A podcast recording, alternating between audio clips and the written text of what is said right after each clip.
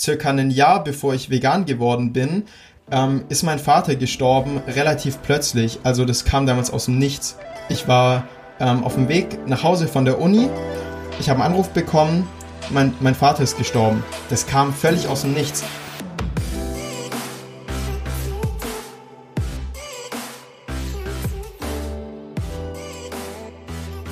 Herzlich willkommen bei einer weiteren Episode Vegan, aber richtig. Vielen Dank, dass du heute mal wieder eingeschaltet hast und deine Zeit in das Wichtigste in deinem Leben investierst, nämlich deine eigene Gesundheit.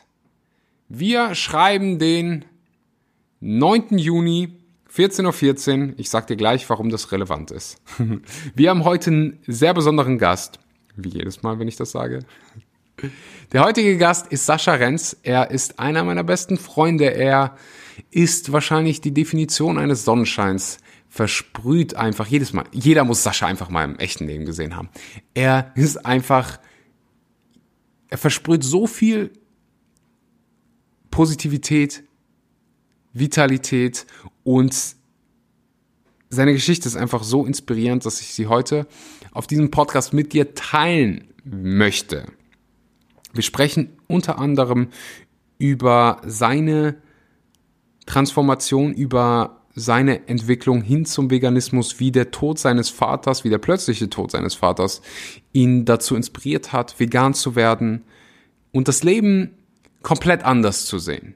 Ich bin mir sicher, nach diesen 60 Minuten hier gehst du raus mit einer anderen Perspektive aufs Leben. Warum ich gerade gesagt habe, dass das Datum eine Rolle spielt. Und zwar gibt es, viele haben darauf gewartet, die Daten für das nächste Retreat. Es findet statt vom 25.09. bis zum 28.09. Für die, die nicht wissen, was auf dem Retreat geschieht oder für wen das Retreat geeignet ist, das ich hoste, zusammen mit Sascha. Ähm, für den sind die nächsten 30 bis 60 Sekunden. Das Retreat ist für dich, wenn du einen starken Drang dazu hast, dich selbst neu zu definieren, dich weiterentwickeln möchtest, dich vielleicht gerade auf der Suche nach dir selbst befindest, wenn du wirklich Bock hast, aufs nächste Level zu springen. Das Retreat findet am einen der schönsten Orte statt, die ich in meinem Leben gesehen habe, am Strandhotel am Weißen See, ein vegan, vegetarisches Hotel. Du wirst einfach die beste Umgebung haben, um dich selbst besser kennenzulernen, um dich selbst neu zu definieren und das Leben zu leben, was du leben willst. Ein Leben zu leben nach deinen Wünschen und deinen Vorstellungen. Das Ganze ist ein bisschen limitiert, limitiert im Sinne von, wie viele Menschen wir reinlassen.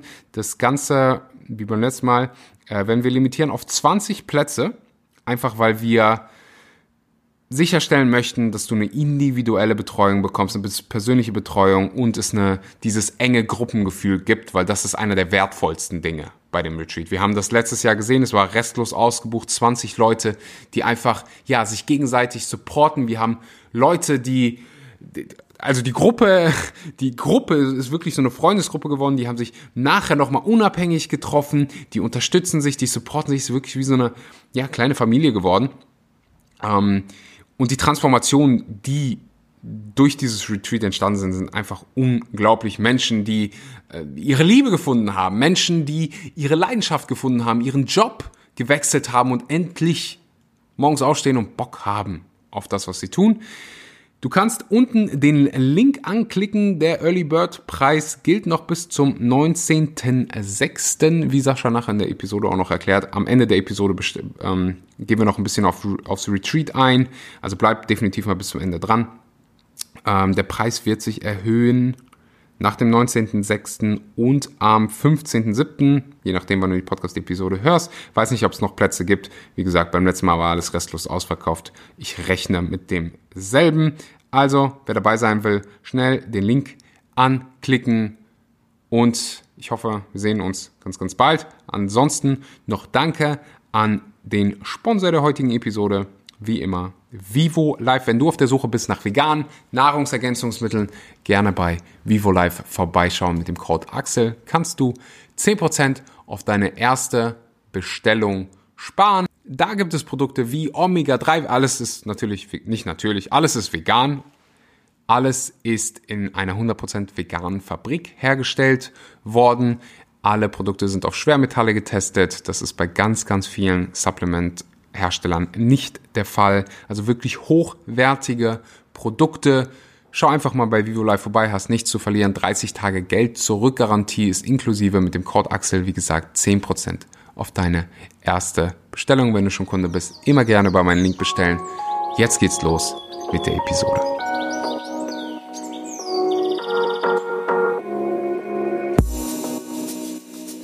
Einen wunderschönen guten Morgen, guten Mittag oder guten Abend und herzlich willkommen bei einer weiteren Episode Vegan.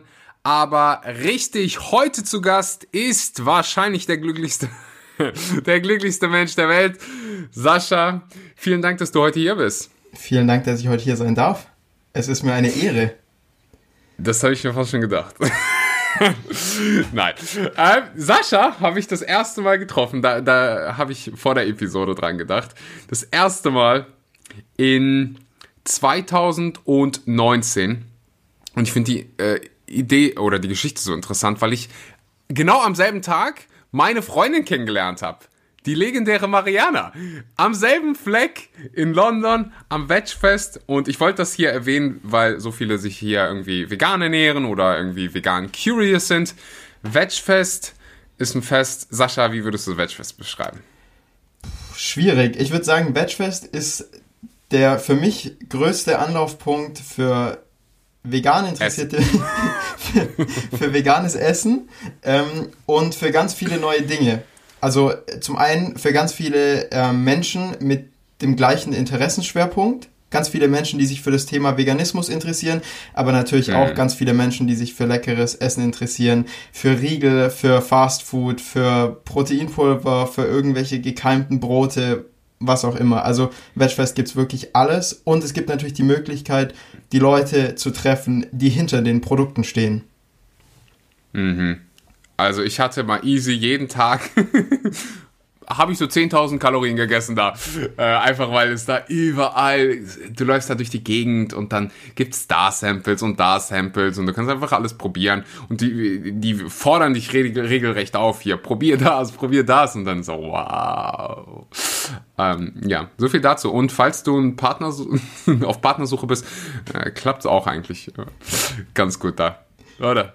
Ja, und auch Freundessuche. Also man kann dort auch Freunde treffen. Eben. Also ich finde, vor allem wenn man ähm, Schwierigkeiten hat, in seinem Umkreis Leute zu finden mit ähnlichen Interessen, dann, also ich persönlich fand es mega cool, dort mit Leuten ähm, zu connecten, die einfach ähm, von ganz woanders herkommen. Ähm, aber tatsächlich habe ich dort zum Beispiel trotzdem auch viele Deutsche getroffen, ähm, mhm. aus ganz Deutschland verteilt, ähm, die aber das gleiche Interesse hatten und aus dem gleichen Grund da waren. Und das ist auf jeden Fall eine coole Gelegenheit. Definitiv. Ich erinnere mich noch dran, äh, wie du mir gesagt hast, dass du mit dem Zug aus Stuttgart nach London gefahren bist. ja, das war eine Tagesreise. Das war eine Tagesreise, aber. Es war es wert. Wo ein, wo ein Wille dein Weg, oder Absolut. nicht? Absolut. Absolut. Vielleicht, vielleicht dazu, weil ich öfter danach gefragt werde, wie ich Marie eigentlich kennengelernt habe. Das erste Mal, als ich die da auf dem Wedgefest gesehen habe, Sascha, ich war auf dem Weg, eine, eine, Rede zu halten, auf die Bühne zu gehen. Und dann kommt Marie da mit ihrer kleinen Schwester und einer Freundin an. Weißt du, und ich dachte, sie will irgendwie ein Bild oder was weiß ich. Und sagt, ah, bist du nicht Axel? Und ich gebe ihr ein High Five und sag, tut mir mega leid. Wir können uns gerne nachher sehen, aber ich muss auf die Bühne. Also äh, meine erste Berührung mit Mariana, meiner Freundin, war ein High Five und äh, ciao. also quasi direkt mal gefriendzoned. Ja, direkt mal gefriendzoned und äh, ich kam auch, wie gesagt, ich habe, ich war absolut Gegenteil. Ich war nicht auf Partnersuche. Ich kam gerade aus einer Beziehung raus und dachte so, erstmal jetzt will ich gar nichts sehen. Und äh, wir haben uns ja auch an dem Tag nicht irgendwie so irgendwie verliebt direkt, war nicht irgendwie Liebe auf den ersten Blick, mehr so auf den zweiten und haben uns dann irgendwie drei Monate später auf, auf Bali wieder gesehen. Ähm, aber ja, so kann es gehen. Ich dachte, ich erzähle hier meine Liebesstory. Völlig random. Äh, keiner hat nachgefragt, aber warum, warum, warum nicht? Warum ich Sascha heute hier habe, ist zum einen, weil ich glaube, dass so viele, so viel von dir lernen kann, inklusive mir, weil du zu den Menschen gehörst, die einfach so krass im Moment leben. Wenn ich meine Freunde nach dir frage oder über dich spreche, dann fängt jeder an zu scheinen, weil du einfach so ein Sonnenschein bist und wirklich so viel Lebensfreude ausstrahlst und das ist was, was wir alle irgendwie haben wollen oder wahrscheinlich auch mehr von haben wollen, diesen, diese Präsenz haben und finde es bei dir so spannend, deine Entwicklung zu betrachten, deswegen auch gerade so ein bisschen Kontext über dich und deine Geschichte. Als ich dich das erste Mal auf dem Wedgefest gesehen habe, du warst so in, es hat sich so angefühlt, als wenn du sehr in dich gekehrt bist, du warst so ein bisschen schüchtern und äh, wir hatten dann ja das Vergnügen, auch bei Vivo Live miteinander zu arbeiten. So ein bisschen leise und ich weiß noch wieder, dass, wie ich das erste Mal ein Bild von dir gesehen habe. Du, du warst so ganz, ganz klein äh, oder hast dich klein gehalten und äh, das hat sich natürlich jetzt fast forward mega krass verändert. Nimm uns vielleicht mal so ein bisschen auf die Reise mit. Ähm, einmal gerne auch natürlich bezogen aufs Thema vegan, aber dann auch gerne in Bezug auf deine eigene persönliche Weiterentwicklung, auf deinen beruflichen Werdegang. Äh, habe im Intro erwähnt, dass du für, für Daimler gearbeitet hast, für Apple gearbeitet hast. Hm, hau einfach mal raus. Ja, also zuallererst mal als ich ähm, zum Wedgefest gekommen bin und unter anderem dich getroffen habe, die ganze Vivo-Crew getroffen habe und das war ja im Prinzip quasi auch der Start von meiner Vivo-Zeit, da muss ich sagen, da war ich vor allem durch mein Englisch so ein bisschen auch schüchtern. Also ich war in der Schule mhm. ziemlich schlecht im Englisch. Ähm, ich hatte immer Same. ziemlich schlechte Noten und ähm, ich habe mich immer davor gedrückt, Vokabeln zu lernen. Ich habe tatsächlich ganz wenig äh, Serien geguckt und dadurch natürlich auch wenig Serien auf Englisch geguckt, was uns immer empfohlen wurde. Und dann bin ich zum Wedgefest gekommen und war eben völlig ähm, allein unter einer Meute englisch sprechender Menschen und die dann alle noch schnell Englisch sprechen, die Dialekt sprechen teilweise.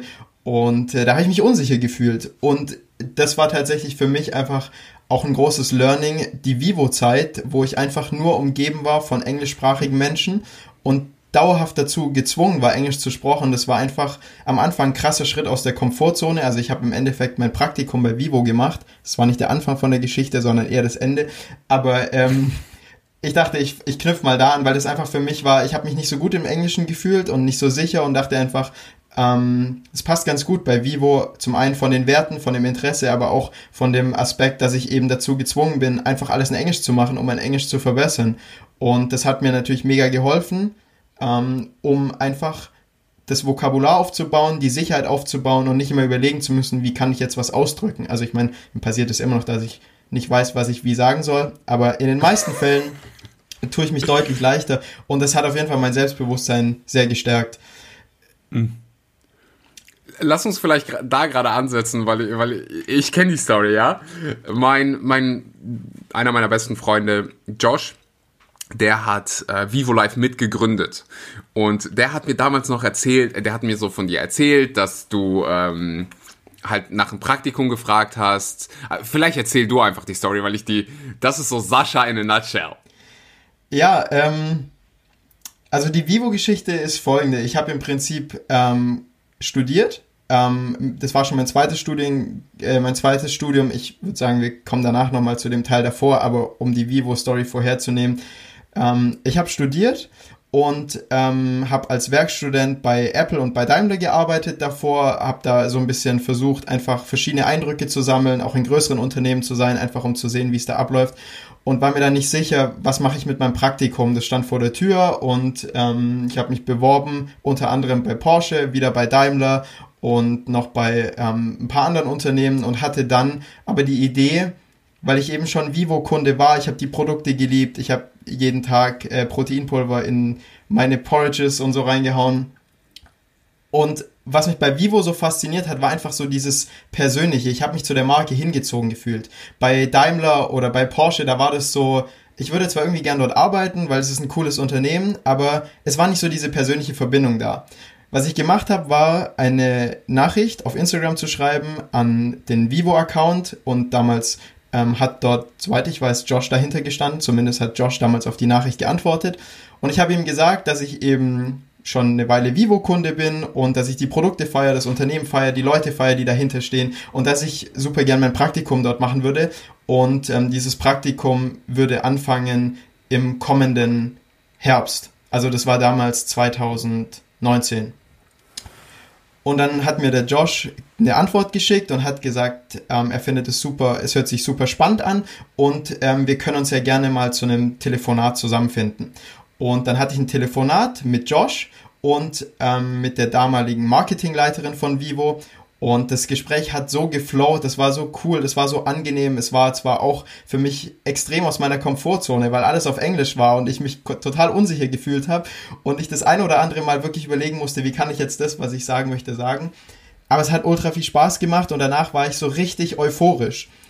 Und dann hat mir Josh ein paar Tage danach eine E-Mail geschrieben, dass er meine Energie total toll fand und dass er mich als Mensch total toll fand und er glaubt, dass ich super zum Team passe aber dass es zeitlich aus seiner Sicht nicht passt. Weil einfach der Zeitpunkt, wo das Praktikum begonnen hätte, viel zu früh für das Unternehmen kam. Vivo war damals noch ein viel kleineres Unternehmen, hatte, ich meine, so 15 Mitarbeiter.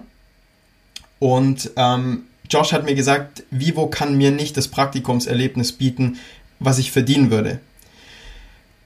Und damit war das Thema erstmal vom Tisch. Und ähm, ich habe gesagt, gut, ich habe ja noch ein paar andere ähm, ja, Lose offen, sage ich mal, oder ein paar andere Optionen. Und ähm, habe tatsächlich ein paar Tage später mein Praktikum bei Porsche zusagen wollen. Ähm, bin an dem Tag zur Uni gefahren und habe noch drüber nachgedacht und wollte die E-Mail schon abschicken und habe gedacht, nee, Moment mal, ich gehe nochmal zurück zu Vivo, ich schreibe dem Josh, ich würde wirklich alles dafür tun, um das Praktikum möglich zu machen. Er soll mir einfach sagen, was es bräuchte, weil ich habe das schon so verstanden, er war nicht ähm, von mir nicht begeistert oder so, sondern er hat mir schon signalisiert, es lag nicht an mir, sondern es lag an den Umständen. Und dann habe ich ihm gesagt, ich würde alles dafür tun. Ähm, er soll mir bitte sagen, was, was ich tun kann, um es möglich zu machen. Ähm, Geil. Und wollte ihm einfach signalisieren, ich bin bereit, alles dafür zu geben. Und was er mir gesagt hat, ist, wenn wir die Möglichkeit haben, von der Uni das Praktikum vielleicht ein Semester nach hinten zu verschieben, dann hat er gesagt, dann hält er das für eine ähm, valide Option. Und dann habe ich gesagt, ich werde meinen Prof fragen und ähm, die Möglichkeit bestand. Ich habe mein Praktikum ein Semester nach hinten geschoben und habe quasi das theoretische sechste Semester ins fünfte vorgezogen und habe ihm gesagt, ähm, ich kann das machen und äh, wie es dann aussieht. Und dann hat er gesagt, alles klar, Sascha, dann machen wir das.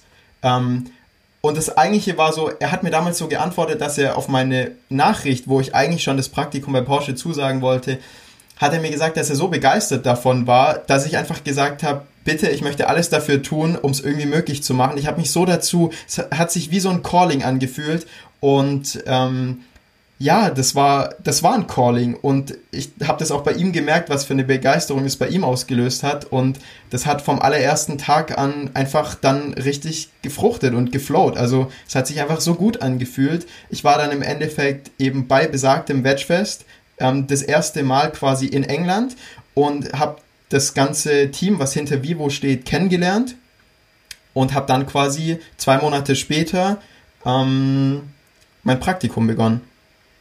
In Bristol bei Vivo. Erinnert mich so ein bisschen, also dieses, ich akzeptiere das Nein nicht, weil es war schon, also es, das war schon klares Nein ähm, damals, weil es einfach nicht gepasst hat zeitlich. Aber dieses Nein nicht zu akzeptieren erinnert mich so ein bisschen an das Buch Rich Dad Poor Dad. Da gibt es eine, eine Sequenz, wo die darüber sprechen, dass, dass viele halt sowas sagen wie, ich kann es mir nicht leisten, anstelle, sich, anstelle von der Frage, wie kann ich es mir leisten. In deinem Fall war es so, nicht, ähm, also du hast die Frage gestellt, anstatt zu akzeptieren, ich kann es nicht haben. Was muss passieren, damit ich es haben kann. Ja, genau. So, und dann automatisch kam halt in, in, in dem Fall von, von Josh, von dem Gründer, im Hirn die Aktivierung. Ha, okay, was muss passieren? Wenn wir es ein Semester später machen, dann klappt es ja eigentlich. okay.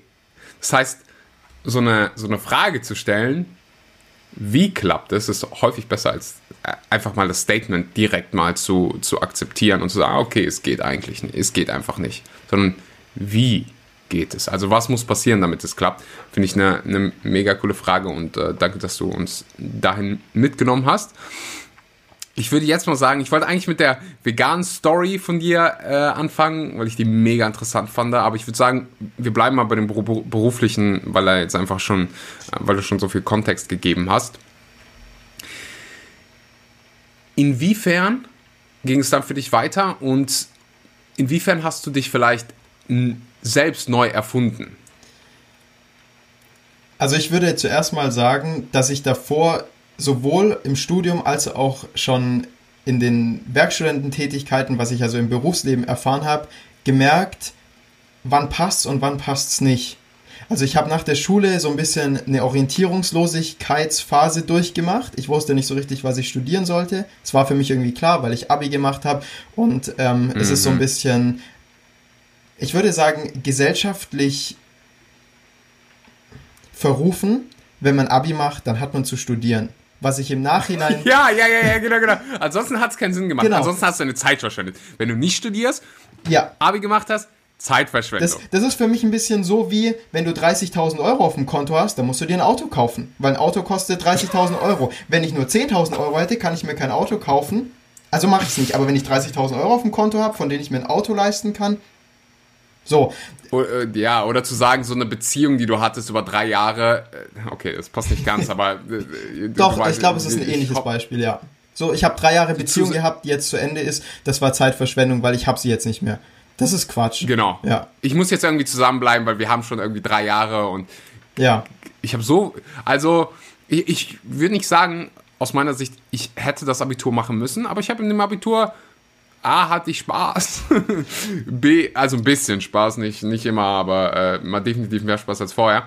Und B, habe ich da einige Sachen so mitnehmen können. Ja. Deswegen gucke ich nicht zurück und sage so, oh, ich habe Abitur gemacht, ich habe meine Zeit verschwendet. Oder ich gucke nicht zurück auf irgendwie eine, eine Beziehung, die ich hatte und sage, oh, das war jetzt Zeitverschwendung. Nee, ich sage, hey, ich habe so viel, ich habe was draus gelernt, ich konnte was mitnehmen. Ja ich konnte wachsen und deswegen ist keine Zeitverschwendung. Aber ich danke, dass du es ansprichst. Ich hatte es gestern noch auf Instagram.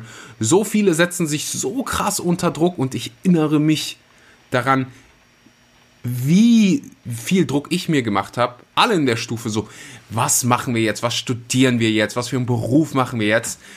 Ich bin ja schon 18, ich bin ja schon, also gestern hatte ich Leute, ich bin ja schon 22 und denke so, Alter, ich wünschte, ich könnte dich einmal so in die Hand nehmen, schütteln und dir klar machen, hey, egal ob, ob du jetzt 20 bist, 30 bis 40 bist, du kannst dich neu erfinden, du kannst was Neues ausprobieren und es ist keine Zeitverschwendung. Ja, deine Vergangenheit spielt keine Rolle. Das Leben beginnt immer jetzt. Und egal, ob du 18, 25, 30 oder ob du 65 bist, der, der Moment, um irgendwas zu verändern, mit dem du nicht zufrieden bist, der ist immer jetzt. Eben. Und du hast eh keine Ahnung, wie lange das Leben geht. Das weiß ja keiner von uns. Ja. Ich glaube, wenn meine Geschichte, wenn meine letzten acht Monate irgendwas gezeigt haben, dann so, wir alle haben keinen Plan. Egal wie gesund du dich ernährst oder sonst was, äh, du ist natürlich gut, ja. also sich gesund zu ernähren, gesunden Lebensstil zu haben, aber ey, wir wissen es einfach nicht. Jedes Mal, wenn wir ins Auto steigen, jedes Mal, wenn wir die Türe verlassen oder zu Hause, alles, weißt du, wir haben alle keine Ahnung und damit will ich nicht irgendwie jemand Angst machen. Ich will halt einfach nur die Wahrheit sagen, die ist, Zeit ist limitiert. Ja. Und Veränderung kann immer jetzt stattfinden. Also warum die Vergangenheit von der Vergangenheit quasi deine Zukunft diktieren lassen? Absolut. Und das war, das war für mich nach dem, nach der Schule war das einfach so dieser äußere familiäre Einfluss, so du hast ein Abi gemacht, so jetzt wird auch studiert, so sonst war das ja alles für die Katz. Ähm, und das hat zum einen so ein bisschen, natürlich verursacht das eine gewisse Art von Druck. Ähm, Druck entsteht natürlich auch durch die drei, vier Menschen aus deiner Stufe, die in der sechsten Klasse schon wissen, dass sie Anwalt, Arzt oder ähm, weiß ich nicht, Richter werden wollen. Das ist natürlich auch eine gewisse Verunsicherung für den ganzen restlichen Haufen, der keine Ahnung hat, was danach passiert. Da kommt erstmal ein ganz großes Fragezeichen oder ein Jahr in Australien oder was auch immer. Ähm, mhm. Ich habe auch zu denen gehört, da waren so viele Fragezeichen auf dem Kopf, die hat kein Mensch zählen können. Ähm, aber es war irgendwie klar so, der Junge geht studieren, weil der hat Abi gemacht. Und ich wusste aber nicht was. Und dann habe ich zuerst mal im Familienbetrieb bei meinem Vater im Geschäft so ein halbes Jahr lang Rasierer und Zahnbürsten verkauft. Das hört sich jetzt erstmal so ein bisschen zum Schmunzeln an. Das war aber im Nachhinein eine meiner wertvollsten Erfahrungen meines ganzen Lebens, weil mein Vater war ein extrem guter Verkäufer und ähm, der hatte eine Art, mit Menschen umzugehen, besonders mit Kunden, ähm, dass die Kunden sich einfach unglaublich wertvoll, wertgeschätzt und respektiert gefühlt haben. Und das habe ich bei ihm mitgenommen und bisher mein Leben lang danach profitiert. Und ich bin mir sicher, ich werde noch mein restliches Leben davon profitieren, weil es einfach ein Umgang ist, ähm, den ich nie vergessen werde. Und ich habe ich hab das bei ihm gesehen und ich habe es einfach versucht, ähm, für mich so zu übernehmen, wie es für mich sich gut angefühlt hat. Also ich wollte nicht eine Kopie von ihm werden, ich wollte einfach nur mir die Seiten von ihm abschauen, die mir gut gefallen haben. Und das war im Umgang mit Kunden sehr, sehr viel. Dann habe ich in dem halben Jahr dort einiges mitgenommen, zumindest was den Umgang mit Menschen angeht, auf, auf ich sag mal, geschäftlicher Ebene. Aber ich war kein Stück weiter mit dem, was ich danach machen wollte. Also für mich war klar, dass ich nicht mein Leben lang Rasierer verkaufen wollte, ähm, aber ich wusste trotzdem nicht, so quasi, was ich machen wollte. Dann stand irgendwie im Raum, vielleicht BWL studieren, so, das macht man dann irgendwie, wenn man keine Ahnung hat, was man machen soll. Dann kam aber so der Einfluss von den Großeltern, naja, BWL macht ja jeder, such dir doch was bisschen zukunftssicheres. Informatiker, die braucht man. Gut, das mag sicherlich sein, das war jetzt auch nicht irgendwie von mir im Nachhinein abwertend gemeint gegen Informatik, weil ich habe große ähm, großen Respekt vor jedem, der Informatik beherrscht, der programmieren kann. Ähm, ich habe mich letztendlich für ein Wirtschaftsinformatikstudium entschieden, weil das der Kompromiss war zwischen dem, was ich so dachte, was richtig ist und was die Familie mir so, ich sag mal, als Einfluss mitgegeben hat und ich habe das drei Semester studiert und bin damit überhaupt nicht glücklich geworden. Also ich habe relativ schnell gemerkt, dass ich hier nicht auf dem richtigen Pfad bin und ähm, ich bin mit Programmieren überhaupt nicht zurechtgekommen. Für mich war das wie eine Fremdsprache, mit der ich einfach nichts anfangen konnte. Und wenn es immer irgendwo Musterlösungen gab, ich habe sie abgeschrieben und wenn dann eine Prüfung kam, dann saß ich da und da waren wieder die ganzen großen Fragezeichen. Ja. Wusstest du schon nach drei, äh, wusstest du schon vorher? Ja. Ich wusste relativ okay. schnell. Es hat sich drei Semester ge gedauert quasi, bis du. Ich wusste schon relativ schnell im ersten Semester, dass ich hier nicht am richtigen Platz bin.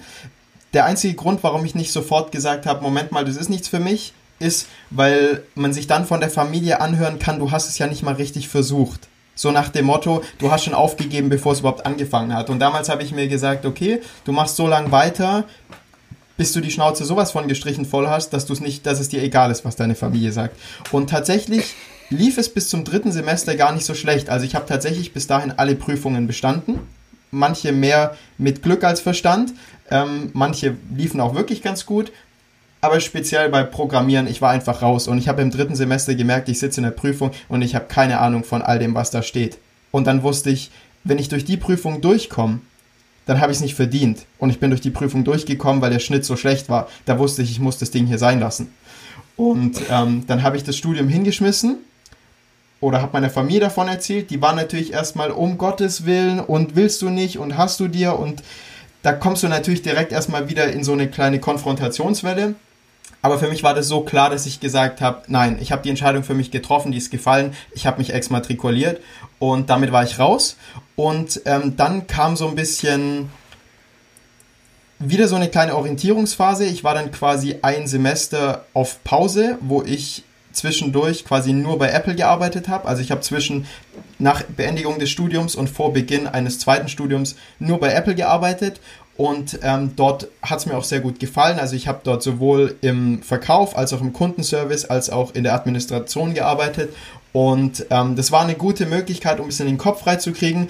Und dort waren tatsächlich ein paar Kollegen von mir, die haben was mit Medien studiert. Und die haben immer sehr begeistert davon erzählt. Und irgendwie dachte ich so, das hört sich schon eher so nach dem an, was mir gefallen könnte. Ich möchte nicht irgendwie ein Entwickler sein, ich möchte jemand sein, der Dinge anwendet. Ich möchte für die Oberfläche zuständig sein. Ich möchte Marketing machen und äh, für das, was der, was der Kunde im Prinzip nachher sieht. Ja, und im Endeffekt habe ich mich dann dazu entschieden, für ein Medienstudium zu bewerben, habe das gemacht, das hat geklappt und da habe ich auf jeden Fall sofort gemerkt, es fühlt sich ganz anders an. Vom ersten Tag an, es hat sich komplett anders angefühlt. Und ich habe für mich gemerkt, wenn mein Bauchgefühl mir sagt, es fühlt sich nicht absolut krass an, dann weiß ich, das ist nicht gut. Weil mein Bauchgefühl sagt mir, wenn was richtig gut ist, dann schreit mein Bauch danach. Dann sagt er mir, das ist das, ist das was du brauchst. Und das habe ich an dem, an dem Punkt gemerkt. Das habe ich dann auch gemerkt, als ich meine Werkstudentenstelle bei Apple gewechselt habe und zu Daimler gegangen bin und ähm, gemerkt habe, hier läuft was schief. Also ich habe das gemacht, um natürlich Arbeitserfahrung zu sammeln und um das Unternehmen zu wechseln. Ich war zwei Jahre bei Apple und habe gesagt, ich möchte einfach mal was anderes machen, um noch was anderes zu sehen. Und ähm, im Prinzip war das genau das gleiche wie beim Studium, nur genau andersrum. Beim Studium habe ich mit dem angefangen, wo ich mich fehl am Platz gefühlt habe und bin dann zu dem gekommen, wo ich mich erfüllt gefühlt habe. Und bei der Werkstudententätigkeit war es genau umgekehrt. Also ich war zuerst dort, wo ich viel Kundenkontakt hatte, viel mit Menschen zu tun hatte und einfach unglaublich viel Spaß hatte. Ich habe mich gebraucht gefühlt. Ich hatte nie das Gefühl, Zeit tot zu sitzen oder mich zu langweilen.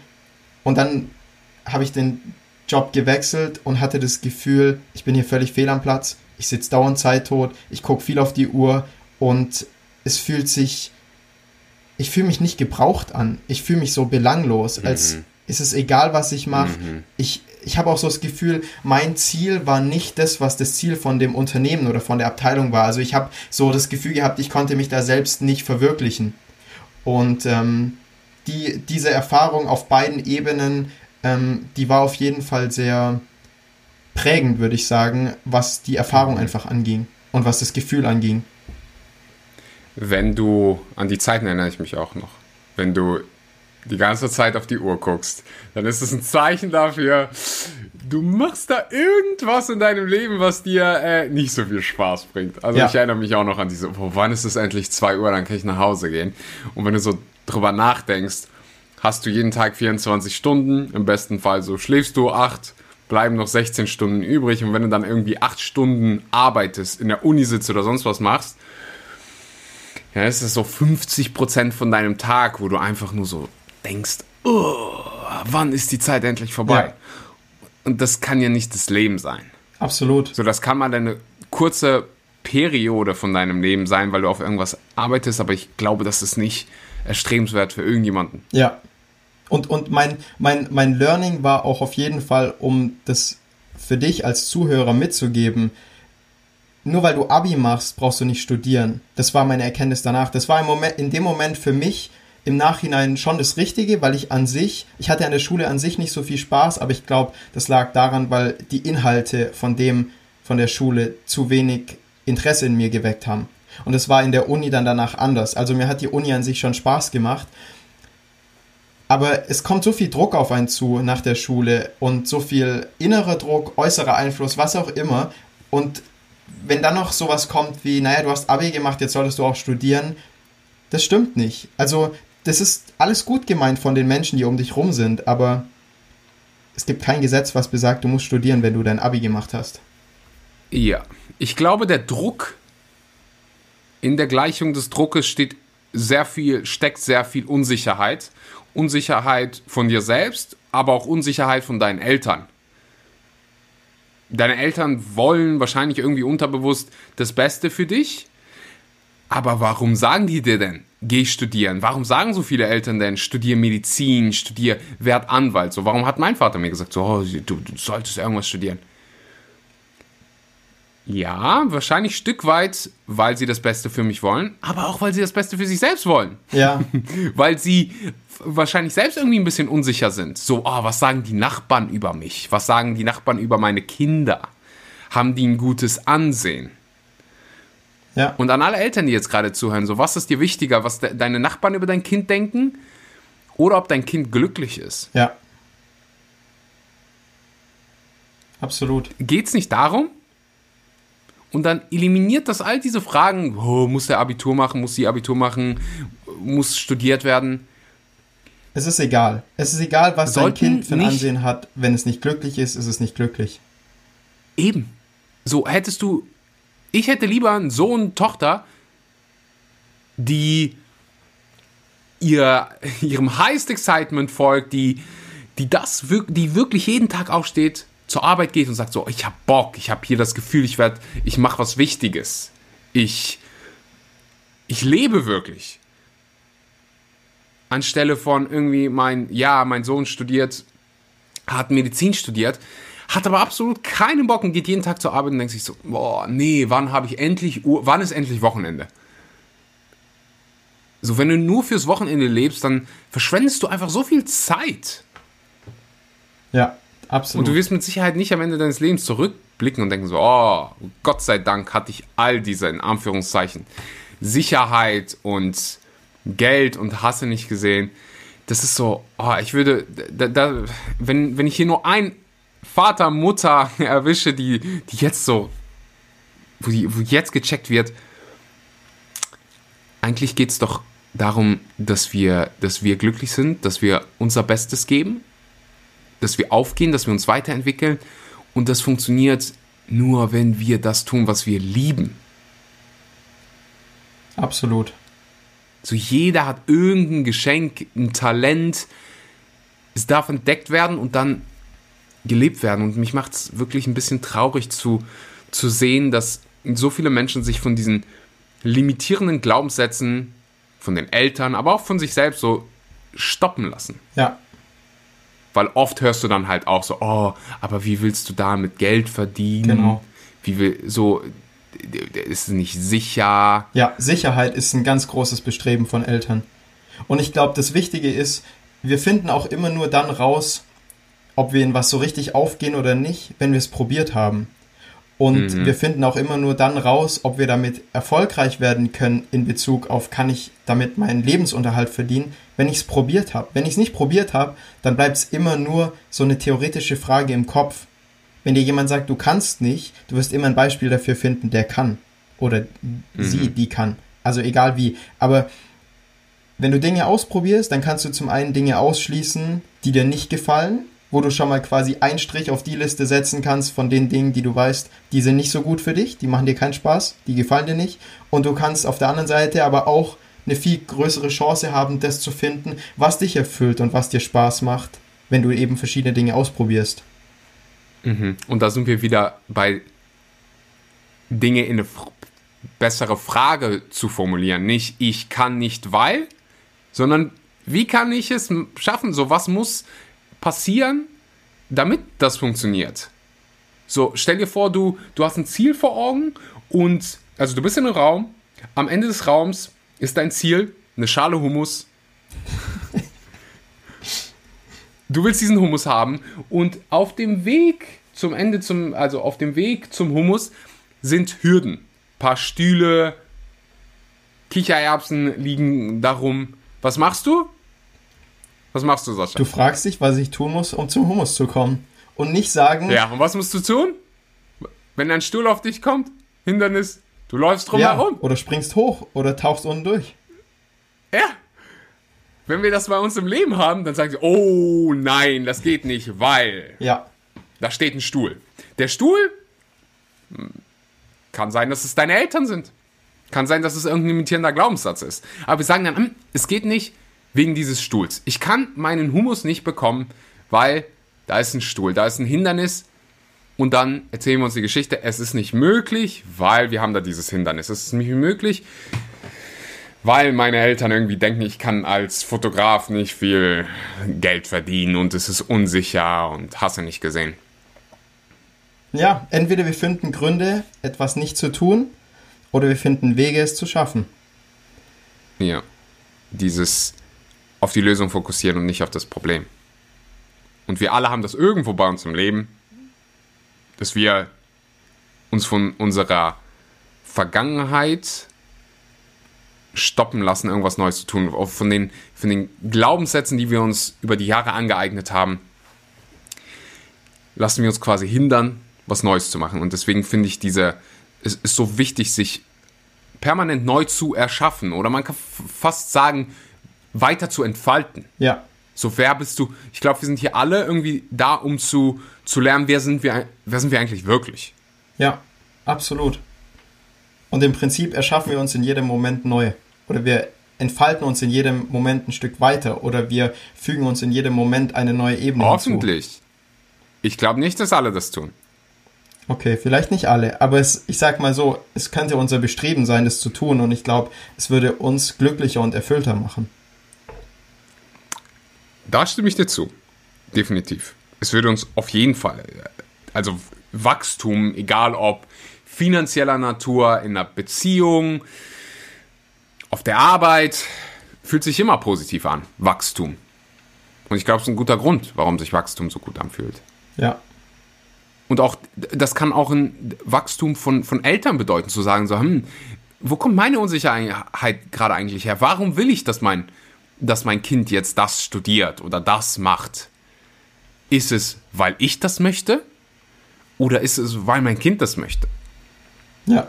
Möchtet. Vielleicht noch abschließend, ich wollte dich nicht unterbrechen, abschließend äh, zum, zum beruflichen, wenn du noch irgendwas ähm, sagen willst. Ansonsten würde ich sagen, könnten wir fast schon zum Veganismus kommen und wie du dich da quasi selbst erfunden hast. Weil das war wieder, ich weiß nicht, wie es bei dir war, aber bei mir war es so ein typisches, meine Vergangen aufgrund meiner Vergangenheit, aufgrund was, von dem, was ich in meiner Vergangenheit gelernt habe, habe ich mich im präsenten Moment jeden Tag, habe ich jeden Tag Fleisch gegessen. Weil ich gedacht habe, hey, um stark zu sein, Muskeln aufzubauen, das waren meine Glaubenssätze, ja. muss, ich das, muss ich das tun. Bis ich dann irgendwann gecheckt habe, hey, das, das, sind, das sind Glaubenssätze und die sind limitiert und die stimmen nicht. Das ist nicht die Wahrheit. Das heißt, ich kann mich verändern und mich neu erschaffen. Wie war das bei dir? Also bei mir war grundsätzlich der Glaubenssatz sehr, sehr ähnlich verankert.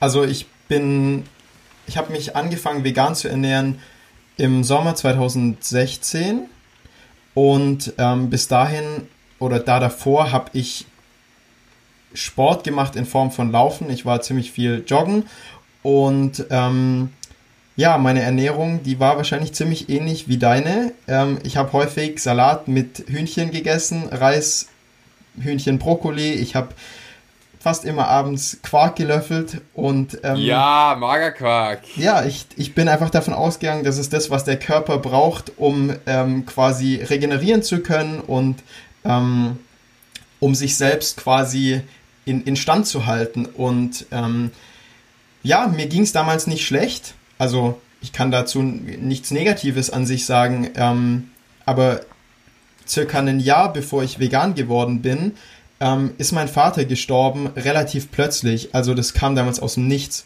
Ich war ähm, auf dem Weg nach Hause von der Uni und ähm, ich habe einen Anruf bekommen, mein, mein Vater ist gestorben. Das kam völlig aus dem Nichts. Wir waren zwei oder drei Tage davor ähm, zu seinem Geburtstag äh, bei meinen Großeltern, haben gegessen und haben danach noch auf einer Wiese Fußball gespielt und plötzlich kriege ich den Anruf und ähm, war natürlich extrem geschockt ähm, und es war in dem Moment ein extremer Rückschlag, weil ich halt ähm, sowas noch nie erlebt habe. Ich habe noch nie einen nahestehenden Menschen bei mir aus dem Familienkreis verloren und ich glaube, uns allen ist bewusst, dass das Leben endlich ist und dass wir irgendwann sterben werden.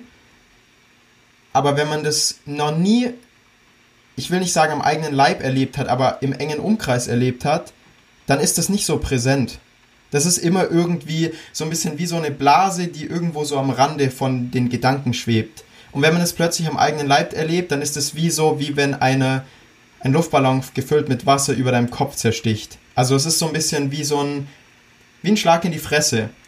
Ohne, dass es natürlich ein Schlag in die Fresse in dem Sinn ist. Aber ja, das war im ersten Moment ein Rückschlag, aber das war auf der anderen Seite für mich ein Moment, der ganz viel in meinem Leben verändert hat. Also ich war davor auch ein glücklicher und fröhlicher Mensch und ähm, ich habe das Leben sehr genossen, ich hatte viel Spaß bei allem, was ich getan habe und so weiter.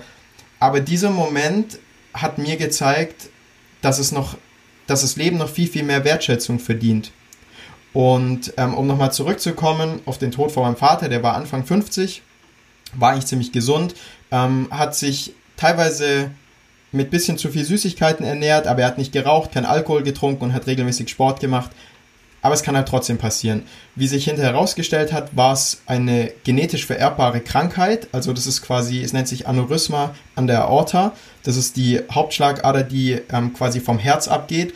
Und ähm, dieses, diese Krankheit ist quasi wie eine Schwachstelle. Also das muss man sich vorstellen, wie bei der Feuerwehr ein Wasserschlauch, der einfach an einer Stelle so ein bisschen schon gedehnt ist und so ein bisschen dünn wird. Also wo man merkt, dass sich so ein bisschen der Schlauch ausbeult. Und im Prinzip so hat mir das die Ärztin damals erklärt, ist es mit der Aorta das gleiche. Das ist quasi wie ein Schlauch, wo Blut durchfließt. Ähm, der ist mehrere Zentimeter breit oder hat einen Zentimeter, mehreren zentimetrigen Durchmesser und ähm, der ist einfach an einer Stelle ein bisschen geschwächt und das kann man durch eine Operation ähm, kann das beheben und kann es eindämmen, aber wenn man das eben nicht verfolgt, du merkst es nicht, du hast keine Schmerzen, das platzt einfach und du blutest sofort aus. Also du kannst nichts dagegen machen. Und ähm, er hatte halt keine Voruntersuchung machen lassen und das kam einfach überraschend und die Krankheit wird auch an mich vererbt werden. Also ich war danach bei einer Voruntersuchung und ähm, da wird ein Ultraschall gemacht, es wird untersucht und das ist bei mir jetzt noch nicht so ausgeprägt, dass es lebensgefährlich ist. Aber das kann jederzeit im Leben kommen. Deshalb macht man dafür regelmäßige Kontrollchecks und ähm, bei diesem allerersten Kontrollcheck habe ich eben die Ärztin gefragt, was kann ich denn dafür tun, um diesem Ganzen generell vorzubeugen.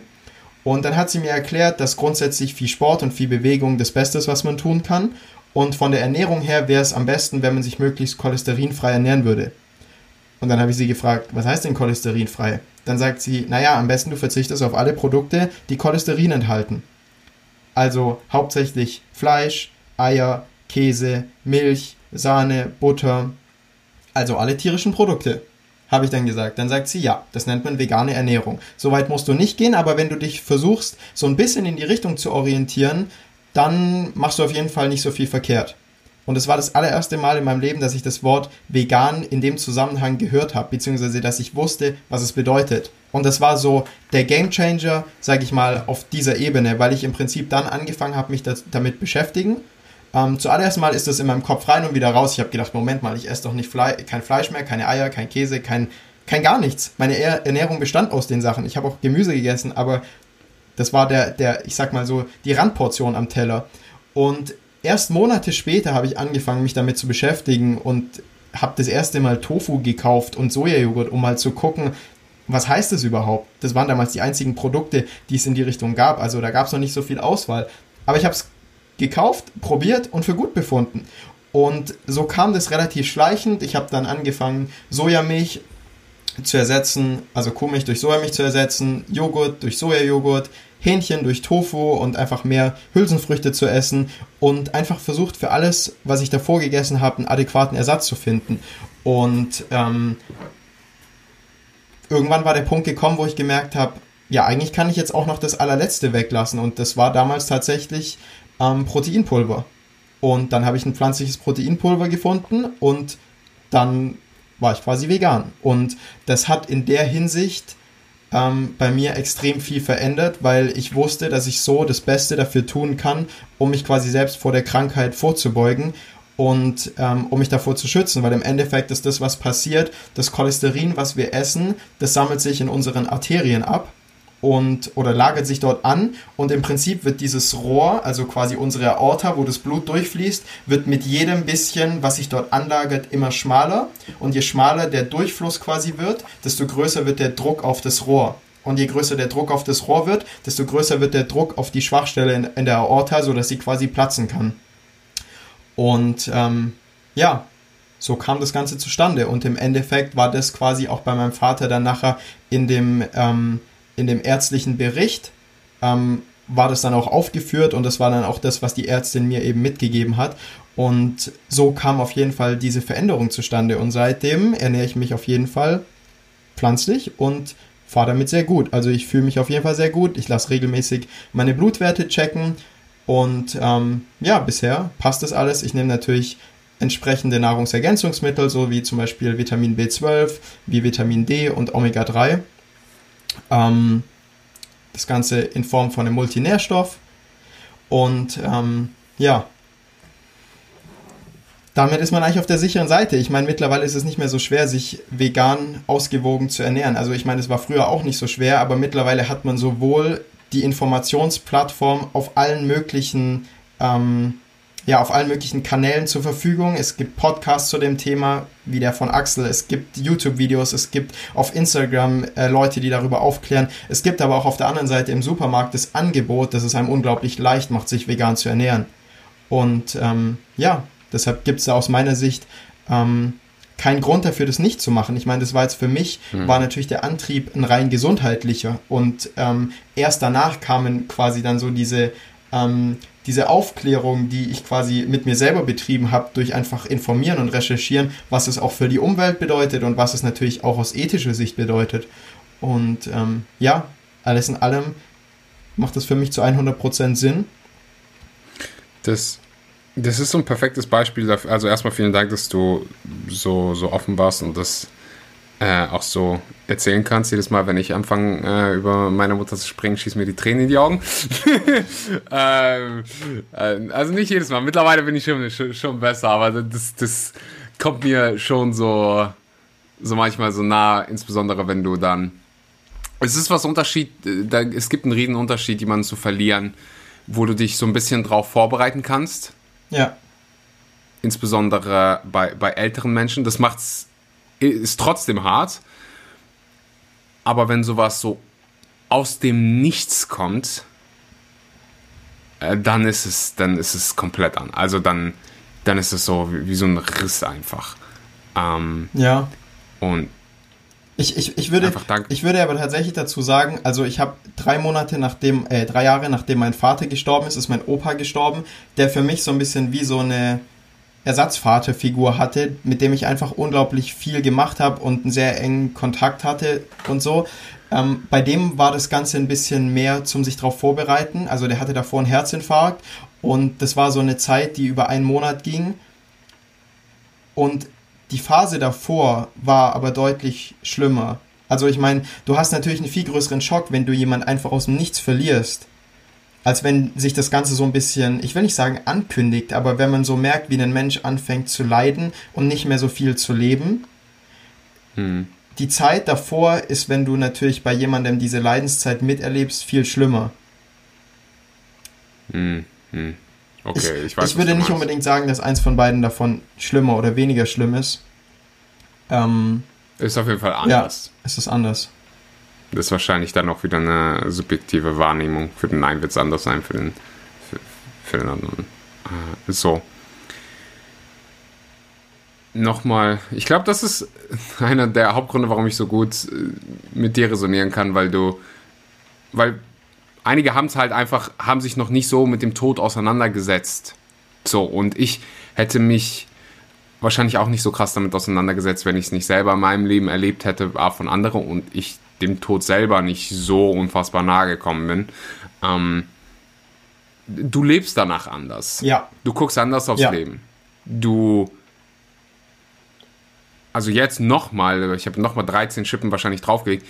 Ich interessiere mich noch weniger dafür, was andere sich für mich wünschen, im Sinne von, was ich mit meinem Leben anstelle, sondern hey, was will ich eigentlich machen? Was will ich machen mit der Zeit, die ich hier zur Verfügung habe? Absolut, ja. Gebe ich dir vollkommen recht. Und dann ist es so einfach so ein No-Brainer zu sagen, hey, ich mache hier irgendwas nur, damit ich am Ende des Monats meine, meine Rechnung irgendwie bezahlen kann, sondern lass uns was riskieren, lass uns was machen, lass uns ja. was anpacken. Ey, so viele Dinge, über die wir uns Sorgen machen, Gedanken machen, die sind so irrelevant. Ja, ja. das ist die größte, da gibt's, das größte Learning. Ja, da kann ich jedem nur mal empfehlen, die Rede zu hören, die Steve Jobs vor der, mir fällt gerade der Name der Universität nicht ein, ich glaube Stanford war, war es. Da habe ich eine äh, Episode auf meinem, auf meinem Mindset-Podcast Schule fürs Leben gemacht, wo ich die Rede gepostet habe auf Deutsch. Da spricht er darüber, wie er im Anbetracht des Todes verstanden hat, dass wir alle nackt sind, dass all diese Dinge irrelevant werden, wie Angst davor, was hinzuschmeißen, sich neu zu entwickeln, Angst darüber, was andere sagen, dass das alles verschwindet, wenn du dem Tod ins Auge siehst. So, das wird alles so irrelevant. Ja. Also ich, ich glaube, ich glaub, dass die Erfahrung, die du in den letzten Monaten gemacht hast, die ist nochmal eine ganze, eine, ein ganzes Level über dem, du verlierst einen nahestehenden Menschen. Weil ich, also ich kann es nicht nachvollziehen, ich habe es noch nie erlebt, aber ich glaube, wenn du selber nicht weißt, ob du die nächsten Tage überstehen wirst oder nicht, das ist das, glaube ich, krasseste Erlebnis, was dir passieren kann. Ähm, ich glaube trotz allem, dass es eine ähnliche Veränderung oder eine ähnliche Erfahrung mit sich bringt, was, was du daraus mitnimmst. Also dieses, dieses Gefühl, ich bin danach ein paar Tage, Wochen, ich weiß nicht mehr wann das war, danach in die Uni gekommen und ähm, ich war fröhlich. Also nicht, ich war fröhlich im Sinne von, ich bin froh, dass mein Vater gestorben ist, sondern irgendwann, also danach bist du eine Weile sehr traurig und ich saß einige Stunden allein im Zimmer und habe einfach nur geheult, weil ich ähm, wahrscheinlich wie jeder Mensch am Anfang sich fragt, warum muss das mein Vater treffen und warum hätte es nicht irgendjemand anders sein können und warum genau jetzt und so weiter. Man stellt sich Fragen, die einen meistens nicht wirklich weiterbringen. Und irgendwann realisiert man, der Mensch, der würde nicht wollen, dass ich wegen seinem Tod traurig zu Hause im Zimmer sitzen würde. Mhm. Und du, du machst dir das Leben nicht einfacher, wenn du deine Rollläden nicht mehr hoch machst, Kerzen in deinem Zimmer aufstellst und nicht mehr aufhörst zu heulen und traurig zu sein damit machst du es dir nur mhm. selber schwierig. Und ich, ich sehe das immer so, dass Trauer eine Emotion ist, die du kontrollieren kannst. Du bist Herr über deine Emotionen und du entscheidest, ob du traurig bist oder nicht. Und ich habe irgendwann für mich, nachdem ich eine Weile getrauert habe, gesagt, ich habe genug getrauert. Der Mensch würde nicht wollen, dass ich traurig in meinem Zimmer sitze, sondern der würde wollen, dass ich glücklich und lebensfroh durchs Leben gehe und all die Dinge mache, die der Mensch mit mir auch zusammen gemacht hätte. Und als ich danach in die Uni gekommen bin und glücklich und, und froh war oder einfach nicht mehr mit, ich sag mal, mit verdrehten Augen rumgelaufen bin, haben mich Kommilitonen gefragt, was mit mir los ist, ob ich nicht traurig bin. Dann sage ich doch, ich bin traurig und ich war traurig und ich habe viel geheult. Aber das ist kein Grund, nicht mehr, nicht mehr glücklich zu werden oder nicht mehr froh zu werden oder nicht mehr Lebensfreude zu erfahren. Und was mhm. ich daraus mitgenommen habe, ist einfach, du weißt nie, wann das Leben zu Ende ist. Du weißt nie, wann das Leben oder wann, wann das Universum unter dein Leben einen Strich zieht. Das weißt du nicht. Und je mehr Zeit du damit verbringst, Dinge zu tun, die dir keinen Spaß machen, die dich unzufrieden machen, die dich unerfüllt machen, je mehr du Zeit damit verbringst, traurig zu sein und unglücklich zu sein, desto mehr Zeit fehlt dir, um das Beste draus zu machen, um glücklich zu sein. Mhm. Und was ich auch dadurch mitgenommen habe, ist, viel, viel mehr über Dinge, die belanglos sind, einfach hinwegzusehen. Weil mir das so oft aufgefallen ist, dass sich Menschen über Kleinigkeiten teilweise so aufregen, dass die darüber sich so viel, dass die so viel Energie dafür aufwenden können, wo ich mir einfach denke, hey, das ist doch völlig egal. Das spielt doch keine Rolle. Lach doch einfach drüber weg. Und das hat so viel verändert im, für mich im Sinn von, es war ein Rückschlag, aber es hat mein Leben unglaublich zum Positiven verändert. Ich laufe mit seit dem Moment mit einer ganz anderen Einstellung durchs Leben. Ich verbringe viel weniger Zeit damit, über Dinge nachzudenken und traurig zu sein oder mich über was zu ärgern, sondern ich denke so, hey, ich habe es doch in meiner eigenen Hand, ich kann es ändern. Und vor allem kann ich, ich kann mich bewusst dazu entscheiden, glücklich zu sein. Ich muss nicht mein Leben lang traurig sein, nur weil ich einen Mensch verloren habe da, da, dadurch stelle ich mir selbst das größte Bein, was ich mir nur stellen kann. Ja. Für jede Emotion ist quasi Raum da. Und das ist wahrscheinlich subjektiv, das ist bei jedem ein bisschen anders, wie lange das dauert. Ich würde, wenn du aber aus dieser Emotion rauskommen willst, die du jetzt gerade fühlst, dann, dann darfst du die entweder die Bedeutung ändern, die du der Sache gerade gibst. Also wenn du jetzt sagst, so, hey, das hätte die ganze Zeit, warum, warum ich, warum die Person, warum, warum, das, die Frage habe ich mir die ganze Zeit am Anfang gestellt. So, warum ist es mir passiert? Ich habe doch nichts falsch gemacht. So, warum, warum, warum, warum, warum? Ähm, also entweder änderst du die Bedeutung, gibst der Sache eine neue Bedeutung. Hey, das ist nicht das Ende meines Lebens, sondern es der Beginn eines neuen Lebens. Oder du änderst, wie du mit der Sache umgehst. Ja. So, du kannst es als, du kannst eine Kindheit, die vielleicht nicht so positiv war, mit so vielen tollen Erfahrungen, die kannst du umdeuten in, hey, das hat mich zu dem Menschen gemacht, der ich heute bin. Das wäre dann so ein Mix aus Bedeutung und wie du damit umgehst. Äh, wichtig ist halt, dass du, dass du eine neue Geschichte, und da sind wir wieder bei neuen Identitäten, eine neue Geschichte für dich erfindest, eine positivere. Ja. Weil am Ende des Tages geht es darum, das Beste aus unserer Lebenszeit zu machen, Spaß zu haben, uns zu entfalten und einfach die Zeit hier zu genießen. Ja.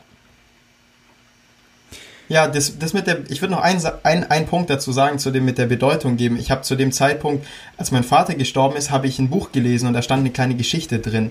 Und ich weiß tatsächlich nicht mehr, welches Buch es war. Ähm, es ging darum, dass ein Vater seine Kinder ganz schlimm behandelt hat, seine Frau schlimm behandelt hat, dass er ähm, andere Menschen umgebracht hat, dass er gestohlen hat, dass er viele schlimme Dinge getan hat. Und der Vater hat zwei Söhne. Und der eine Sohn ist genauso geworden wie sein Vater. Und er wurde gefragt, warum er so ist, wie er ist. Und er hat gesagt, naja, es wurde mir genauso vorgelebt. Wie hätte ich denn anders werden sollen? Mhm. Und der Vater hat den zweiten Sohn. Der hat genau das Gegenteil gemacht. Der hat niemanden geschlagen, der hat niemanden beklaut, der ist mit niemandem unanständig umgegangen. Und man hat ihn gefragt, warum handelst du so? Warum bist du so geworden, wie du bist? Und er hat gesagt, naja, guck mal, ich habe das vorgelebt bekommen und genauso wollte ich nicht sein. Ich konnte es nur anders machen. Und ich fand, an der, an, an dieser Geschichte habe ich damals so gemerkt, Moment mal, das liegt nicht daran, an dem, was passiert. Es liegt nur daran, wie ich mit dem Passierten umgehe. Es liegt daran, was mache ich persönlich daraus. Und nicht, ich lasse mich nicht von den Ereignissen oder ich lasse mein Leben nicht diktieren von den Ereignissen, die mir passieren, sondern ich bestimme mit dem, wie ich mit den Ereignissen umgehe, wie mein Leben wird. Und das fand ich einfach so eine Erkenntnis, weil ich davor nie drüber nachgedacht habe, dass es, es liegt in der Kraft von jedem selbst, das draus zu machen, ähm, was wir machen möchten. Und ich wollte auch mit dem, mit dem Satz, ich war danach oder ich habe danach für mich entschieden, glücklich zu sein, nicht sagen, es gibt keinen Raum zu, trau zu trauern und du sollst nicht weinen oder nicht traurig sein. Dafür muss Raum sein, weil ich glaube, diese Emotionen, die du fühlst, die müssen auch raus und es tut auch gut, die zu leben. Aber irgendwann bist du an dem Punkt, wo du dir, wo du dir selbst sagen kannst, so, das ist meine Kontrolle, es liegt in meiner Kraft, was ich daraus mache. Und die Zukunft beginnt genau jetzt. Und was ich in der Zukunft mache, ist völlig unabhängig von meiner Vergangenheit. Ich muss meine Zukunft nicht von meiner Vergangenheit diktieren lassen. Mhm. Wer jetzt gerade spürt, so, hm, das hört sich an wie ich, also du, wenn du jetzt gerade denkst, so, hm, ich ich wünsche mir diese Veränderung selbst für mich. Ich will mich neu definieren, eine neue Identität für mich selbst schaffen. Dann habe ich ziemlich gute Nachrichten für dich. Sascha und ich hosten ein Retreat, wo genau das der Fokus sein wird. Ähm, vom 25.09. bis zum 28.09. im wunderschönen Österreich. Ich weiß, ich habe es am Anfang schon äh, an, äh, angekündigt, aber ich sage es hier an der Stelle nochmal. Wir haben weiß nicht, wie viele Plätze, wenn du das jetzt gerade hörst. Ich weiß gar nicht, ob überhaupt noch Plätze frei sind, wenn du das jetzt gerade hörst. Äh, Stand, welchen, welchen haben wir heute? 9. Juni. Stand 9. Juni gibt es definitiv mal noch Plätze, die füllen sich aber schnell. Und da im wunderschönen Österreich, am Strandhotel am Weißensee, eines der schönsten Hotels, das ich in meinem Leben gesehen habe, ähm, da arbeiten Sascha, ich und 20 andere Leute. Vielleicht jemand, hier, der gerade den Podcast hört, genau daran. Und ähm, ja, wer dabei sein will, Link unten anklicken oder uns auch auf Instagram schreiben. Fire Within Retreat. Ich freue mich drauf. Ich auch. Das wird, das wird erste Sahne. Das wird, der, das wird dann eine ist sehr Sascha auch mal. Das wird eine sehr transformierende und erlebnisreiche Zeit auf jeden Fall. Und ähm, ja, ich, ich weiß nicht, sollen wir noch was oder soll ich noch was sagen zu, ähm, ja, hau raus, du warst ja auch beim letzten Retreat letzten dabei. Retreat? Ja, genau. Also ähm, für mich waren, es gab so ein paar Erlebnisse in meinem Leben, die waren sehr prägend für alles, was danach gekommen ist. Und dazu würde ich zum Beispiel zählen ähm, das Hinschmeißen von meinem ersten Studium, der Tod von meinem Vater und von meinem Opa und das vierte, was ich dazu in den Top werfen würde, wäre tatsächlich das letzte Fire Within Retreat, bei dem ich als ähm, Teilnehmer war. Und ähm, jedes Ereignis hat irgendwie meine, meine, meine Zukunft anders beeinflusst. Aber bei dem Retreat habe ich mitgenommen oder wurde bestärkt in diesem Gedanken, alles liegt in meiner Kontrolle. Und an die Dinge, an die ich selbst nicht glaube, glaube ich, oder die Dinge, die ich mich nicht traue umzusetzen, das liegt nur daran, weil ich persönlich den Glaube habe, dass ich es nicht kann. Aber ich kann alles. Und das habe ich damals davon mitgenommen. Das war so ein, ja, so ein, so ein Prozess, diese Energie an, dem, an diesen vier Tagen, die hat so viel, ähm, so viel Glaubenskraft freigesetzt, die hat so viele limitierende Glaubenssätze gelöst, die hat meinen Kopf, mein Mindset umprogrammiert von so ein bisschen, ich traue mich das nicht, weil ich glaube, ich kann das nicht zu Erfolg, zu, ich probiere alles. Was ich, was ich erreichen will, probiere ich. Es kann sein, dass ich Dinge, dass Dinge nicht klappen oder dass mir irgendein Stein in den Weg kommt, der was verhindert. Aber ich habe seitdem so viele Dinge probiert und bei nicht einer einzigen Sache ist es, ist es nicht in die richtige Richtung gelaufen. Und ähm, so ein, so ein, so einfach so ein paar Tools, die ich davon mitgenommen habe, die mich nachträglich einfach geprägt haben, gerade was zum Beispiel das Thema Manifestieren angeht, ähm, das hat so viel in mir verändert. Einfach auch diese Energie in der Gruppe zu spüren. Du bist in der Gruppe und alle kommen dahin mit einem gleichen Interesse. Alle haben die gleiche Energie, alle pushen sich gegenseitig. Das war so, ich war davor noch nie auf so eine, auf so einem Event, auf so einem Retreat und das war so was Einzigartiges, so ein einzigartiges Erlebnis. Ich hatte in der Zeit mein Handy ausgeschalten und habe einfach nur diese Energie dort aufgesaugt, mich versucht von nicht, nichts ablenken zu lassen. Und ich kann auch jedem nur empfehlen, der zu dem, zu dem nächsten Retreat kommt, versucht einfach euch so stark wie möglich auf den Moment und auf die Energie zu konzentrieren. Versucht alles aufzusaugen und das wird auch nachträglich noch nachwirken. Das wird nach ihr werdet nachträglich damit noch arbeiten, mit dieser Energie und mit den, mit den Prozessen, die dort angestoßen werden, weil es so viel Gedankenkraft freisetzt. Einfach ein transformierender Prozess und ich habe einfach in dem Moment gemerkt, so was, ähm, ja, was kann ich, was kann ich damit alles bewirken mit dem, was ich dort mitgenommen habe, mit dem Selbstvertrauen, was ich gewonnen habe und alles, was ich seitdem angegangen habe, habe ich so in die Realität umsetzen können. Und deshalb mhm. freue ich mich riesig drauf, dass ich ähm, dieses Jahr an der Seite von Axel ähm, ja, hinter dem Retreat stehen darf und ihn dabei unterstützen darf. Es wird gut, es wird richtig gut. Also ich bin mir auch noch mal sicher, es wird noch mal deutlich besser als beim letzten Mal. Einfach, das ist so jedes Mal mein Anspruch, wenn ich noch mal was mache, besser machen als beim letzten Mal. Und beim letzten Mal kamen mir schon so viele Ideen, okay, beim nächsten Mal will ich das machen und das machen und das wird besser und das wird besser. Äh, das heißt, alle, die auch beim letzten Retreat waren, sind herzlich eingeladen. Ich glaube, äh, es sind sogar schon welche dabei. Ich erinnere mich an Dominique, ähm, die war beim letzten Retreat schon dabei. Die ist auch beim, beim nächsten dabei, worauf ich mich mega freue. Und ähm, alle die, die beim letzten Mal dabei waren, sind, wie gesagt, herzlich willkommen egal ob, also das äh, Retreat wird in Stand heute wird es wahrscheinlich ähm, eine Mischung sein aus Deutsch und Englisch. Äh, also egal ob du Deutsch bist oder ich meine, wenn du Englisch sprichst, nur Englisch sprichst, dann wirst du den Podcast hier nicht haben. Außer vielleicht Mari, die gerade hier, hier, hier Deutsch verbessern will.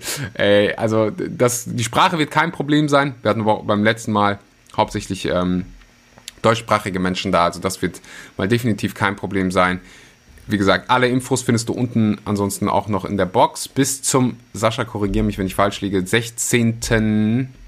Juni gibt es den Early Bird Preis. 19. Juni. 19. Juli, sag, äh, gut. Also noch, äh, sind noch ein paar Tage Juni Zeit. Stand jetzt noch 10 Tage. Sind noch paar, Stand jetzt noch 10, 10 Tage. Also danach ist es immer noch verfügbar, aber dann zu einem äh, höheren Preis, falls es noch Tickets da gibt. Äh, beim letzten Mal war es komplett ausverkauft. Das heißt, sei schnell. Sascha, Vielen Dank, dass du heute hier warst. Vielen Dank, dass du deine Story mit uns geteilt hast. Und ja, da, danke für dein Sein. Danke. Also du zählst ein, zu einer meiner engsten Freunde und ähm, warst bei mir in meinen schwersten Zeiten und bist einfach so ein Geschenk für diese Welt. In diesem Sinne. Danke dir für die lieben Worte. Ich kann es nur zurückgeben. Wer auch. Dankeschön, danke. Wer Sascha äh, privat verfolgen, nicht nur privat, auch beruflich verfolgen will, äh, wenn jemand sich mit Sascha connecten will, dann findest du einen Link zu seinem Instagram unten in der Podcast-Beschreibung, ne, ne, einen Link zu seiner Webseite. Wenn du diese Episode bis dahin gehört hast, teil sie bitte. Ich habe es bei der letzten Episode gesehen. So viele von euch haben sie geteilt und es bedeutet mir einfach mega viel. Es hilft dem Podcast, es hilft der Welt. Wenn du den Podcast in deiner Story teilst, tag mich, damit ich Danke sagen kann. Tag Sascha, tag Sascha auch gerne. Und ähm, in diesem Sinne, einen wunderbaren guten Morgen, guten Mittag oder guten, oder Abend. guten Abend und bis, bis bald, bis zum Retreat. Bis zum Retreat.